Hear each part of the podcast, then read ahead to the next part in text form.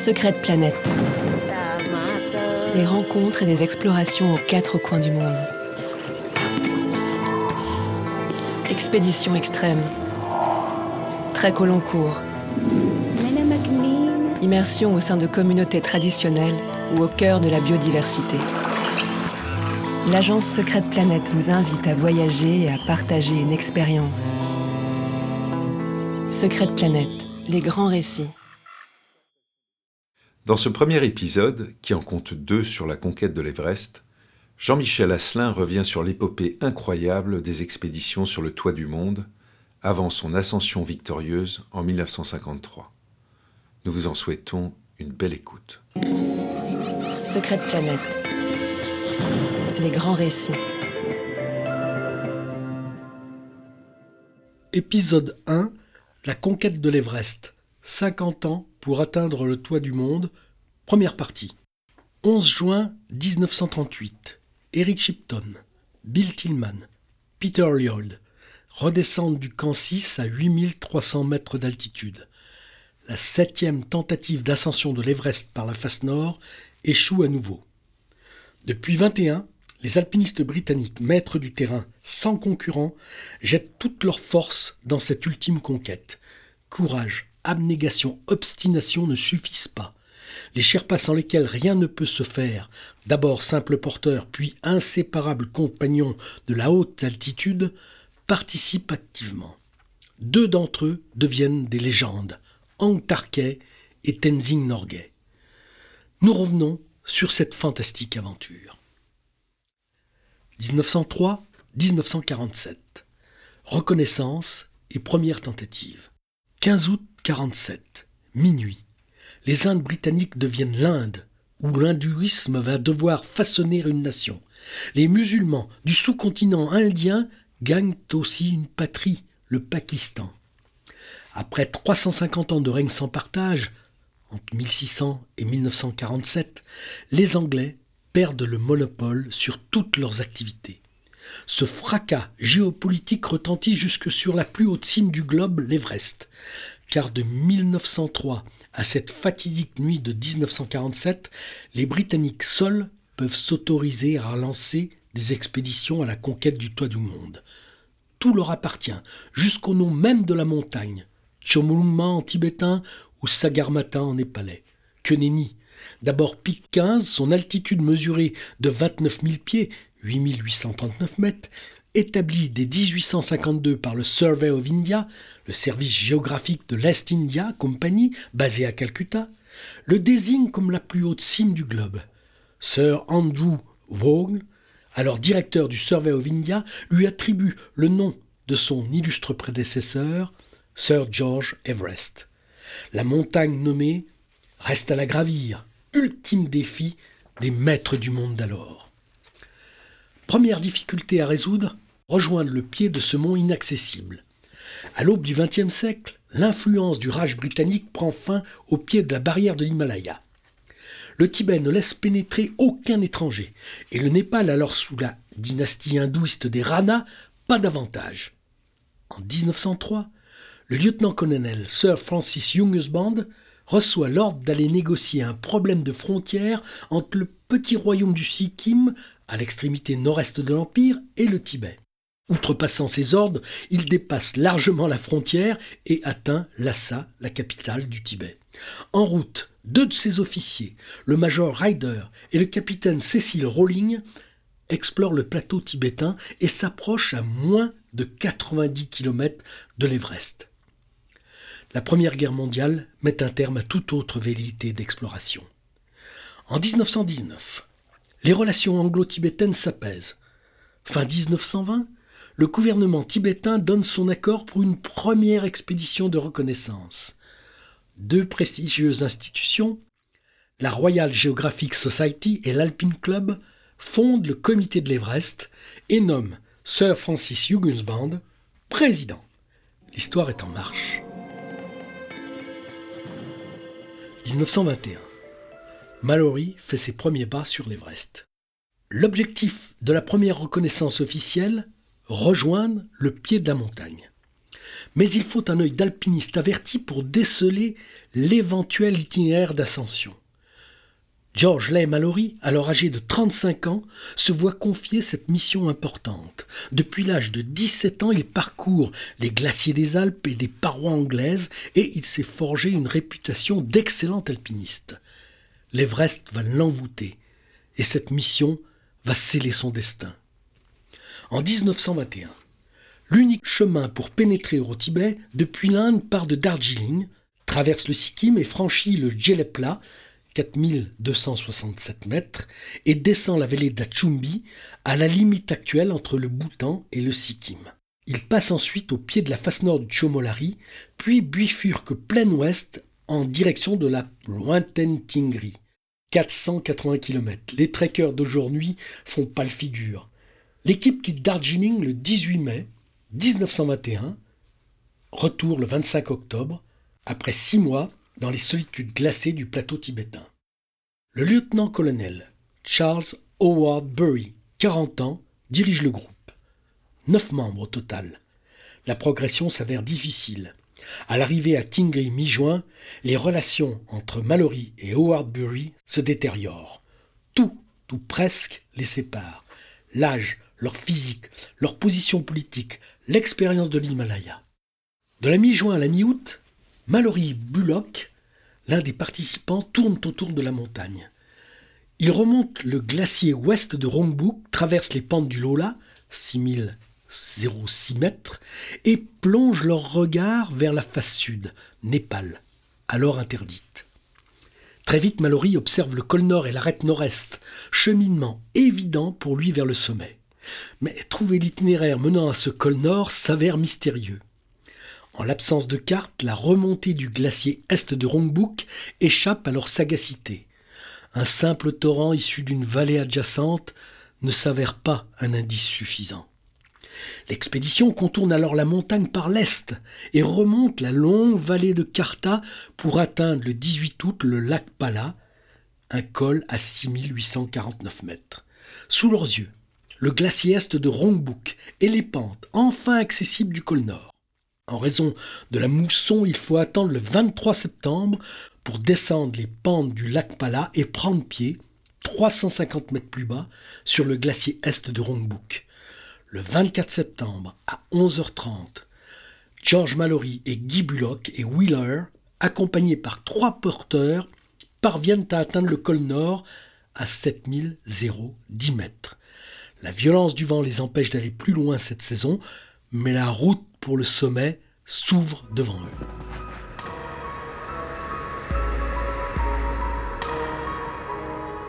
« 1922. Mallory, pas encore un mythe, mais déjà un héros. 1922 marque la première tentative sérieuse à l'Everest et la première utilisation de l'oxygène en altitude. Le général de brigade George Bruce se voit confier la direction des 13 participants, dont, bien sûr, Mallory. 50 Népalais, une centaine de Tibétains et 300 yaks forment la caravane. Objectif Gravir la montagne avant l'arrivée de la mousson. Cette fois, ils trouvent l'accès au glacier de Rongbuk. Le 13 mai, Mallory et Somerwell établissent le camp 4 au col nord. Le 20 mai, le camp 5 à 7230 mètres. À ce jour, L'altitude maximum atteinte par l'homme sans oxygène s'élève à 7498 mètres. Le record s'approche. 21 mai, Mallory, Norton et Somerwell, sans oxygène, franchissent la barre fatidique des 8000 mètres et atteignent les 8225 mètres, démontrant ainsi la faculté alors controversée d'adaptation humaine à l'altitude. Le 27 mai, Bruce et Finch améliorent le score. 8326 mètres, cette fois avec de l'oxygène. La clé de la réussite pourrait être dans cet apport providentiel. Et le 7 juin, ultime tentative, Mallory veut essayer à nouveau avec oxygène, mais c'est la tragédie. En remontant les pentes raides du col nord, une avalanche balaye les cordées. Bilan, sept Sherpas engloutis. Retour en Angleterre. 1923. Plusieurs mois s'avèrent nécessaires pour réunir les fonds et obtenir les autorisations pour un prochain départ. 1924. Mallory et Irvine, la cordée mythique. Bonne connaissance de la montagne, équipe expérimentée, oxygène en quantité, voici réunis les ingrédients du succès. Par ailleurs, un nouveau venu va faire parler de lui. Âgé seulement de 22 ans, Andrew Irvine, athlète accompli, s'entend à merveille avec Mallory.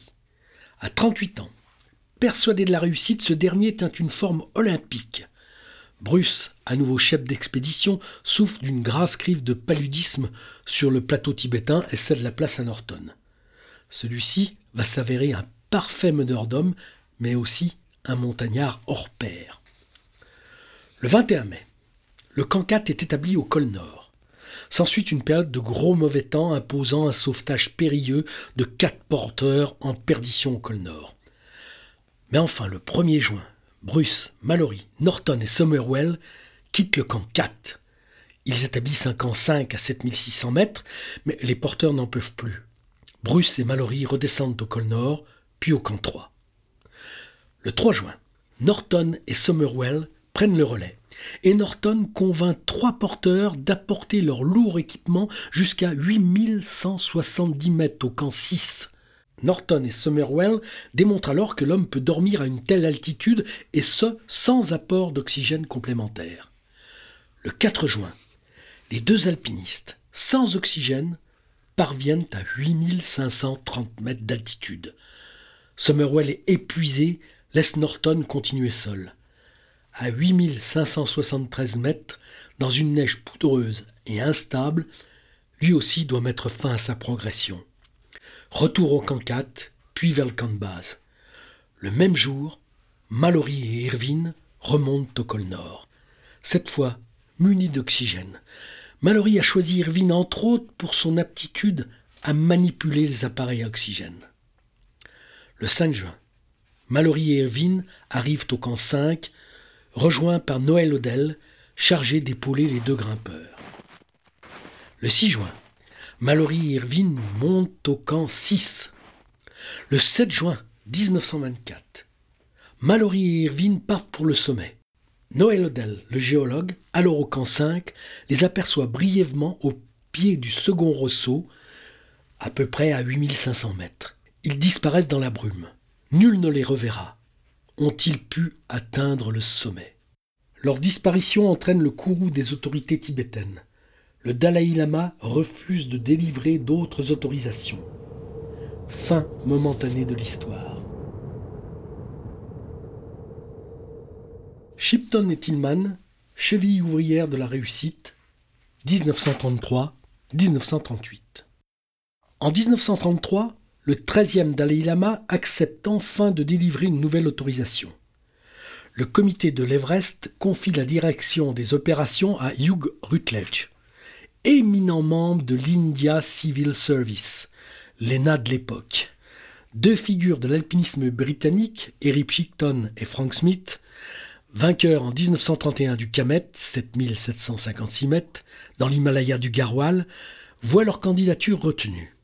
Enfin, Win Harris, vainqueur avec Shipton du double sommet du mont Kenya, et Bill Wager, alpiniste et géologue, remplaçant de Hodel alors indisponible, complète l'équipe. Les conditions météorologiques exécrables du printemps 1933 mettent à mal la progression.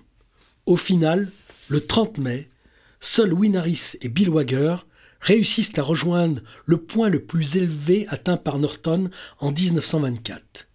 Le temps, à nouveau exécrable, les contraint à l'abandon. Mais fait significatif, à la descente, en contrebas de l'arête nord-est, ils trouvent un piolet appartenant très probablement à Irvine. De l'équipe de porteurs originaire de Darjeeling émerge une figure de légende, Hank Tarkey, véritable icône parmi les Sherpas. Il participera à l'aventure française à la Napurna en 1950 et parrainera Tenzing Norgay, le futur vainqueur de l'Everest. En 1934, de nouvelles tractations avec le gouvernement tibétain. Et en fin d'année, deux autorisations arrivent l'une pour 1935, l'autre pour 1936. Le temps manque pour s'organiser. 1935. Nouvelle reconnaissance, menée par une équipe légère de cinq hommes, dirigée par Eric Shipton avec un budget extrêmement faible. Autre participant célèbre, Bill Tillman, explorateur et alpiniste déjà fort connu pour avoir atteint en 1934 en compagnie d'Eric Shipton le sanctuaire de la Nanda Devi dans l'Himalaya du Garhwal.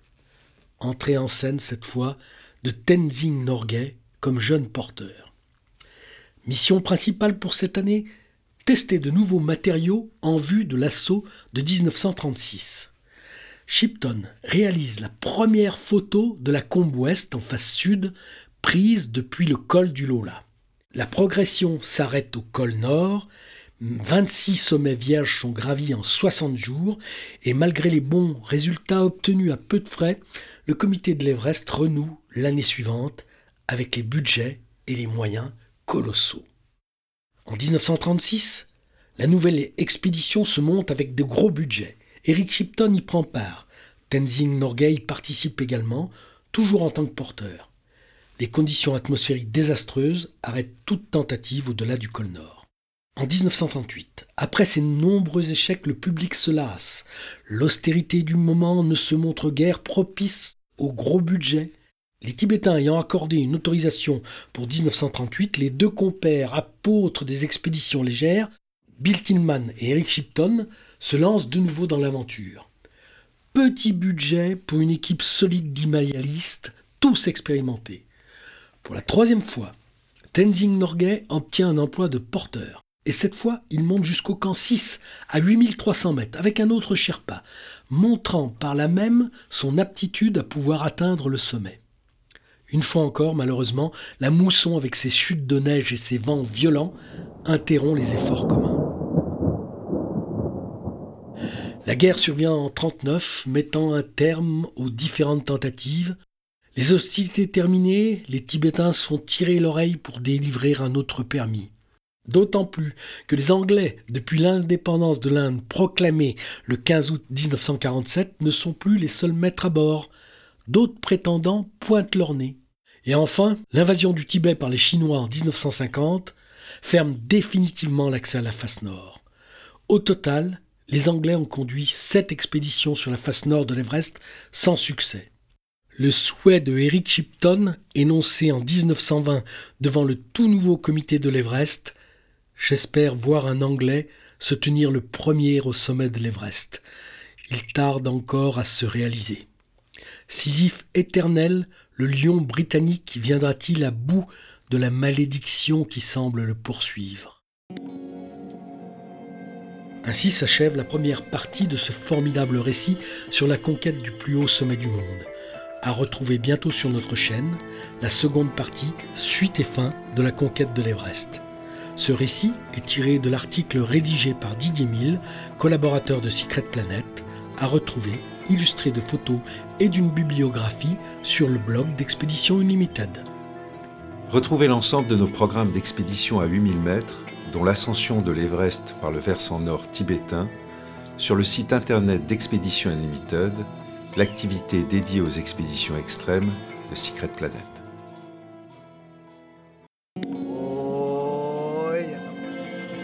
Expédition, voyage d'aventure et de nature. La nature, dans sa puissance, sa diversité et sa fragilité. L'homme dans sa richesse culturelle, son humanité et sa liberté sont au cœur de Secret Planète.